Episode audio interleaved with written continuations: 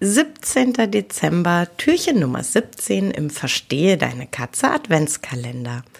Dem Adventskalender für unschlagbare Mensch-Katze-Teams. Wie schön, dass du auch heute dabei bist. Ich habe heute wieder eine Buchempfehlung für dich. Eine Buchempfehlung, ähm, ja, oh, die liegt mir echt schwer am Herzen. Das Buch ist schicke ich tatsächlich an der Stelle gleich vorweg. Ähm, kein, ach, ich lese es mal nebenbei, sanfte Unterhaltung Buch. Es geht um das Buch Verhaltensbiologie der Hauskatze von Udo Ganzloser und Andrea Rodewald. Warum mag ich dir dieses Buch so gerne empfehlen?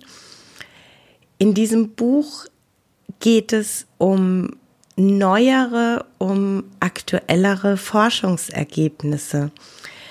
Es, ähm, es geht darum, dass ähm, durchaus Vorstellungen, die wir von den Katzen haben, dass so in Stein gemeißelte Aussagen über Katzen aufgrund von neueren Forschungsergebnissen mm, ja manchmal nicht mehr ganz so in Stein gemeißelt wirken.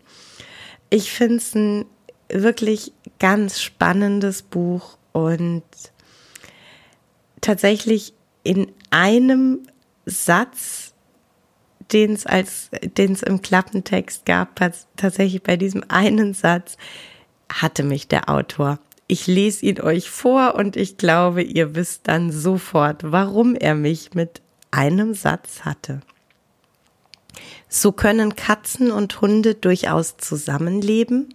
Katzen und Menschen können intensive Beziehungen, sogar Bindungen eingehen. Gut. und ich lese den Satz und in mir schreit eine freudige kleine Stimme. Ja, ja, ja, das können Sie, das tun Sie, das weiß ich.